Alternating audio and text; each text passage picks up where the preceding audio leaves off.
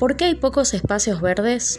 Las ciudades pueden llegar a ser enormes masas de cemento. Para evitarlo es necesario tener en cuenta al planificar su crecimiento la necesidad de dejar en la trama urbana espacios verdes para que los chicos tengan plazas donde jugar, los abuelos donde sentarse a descansar.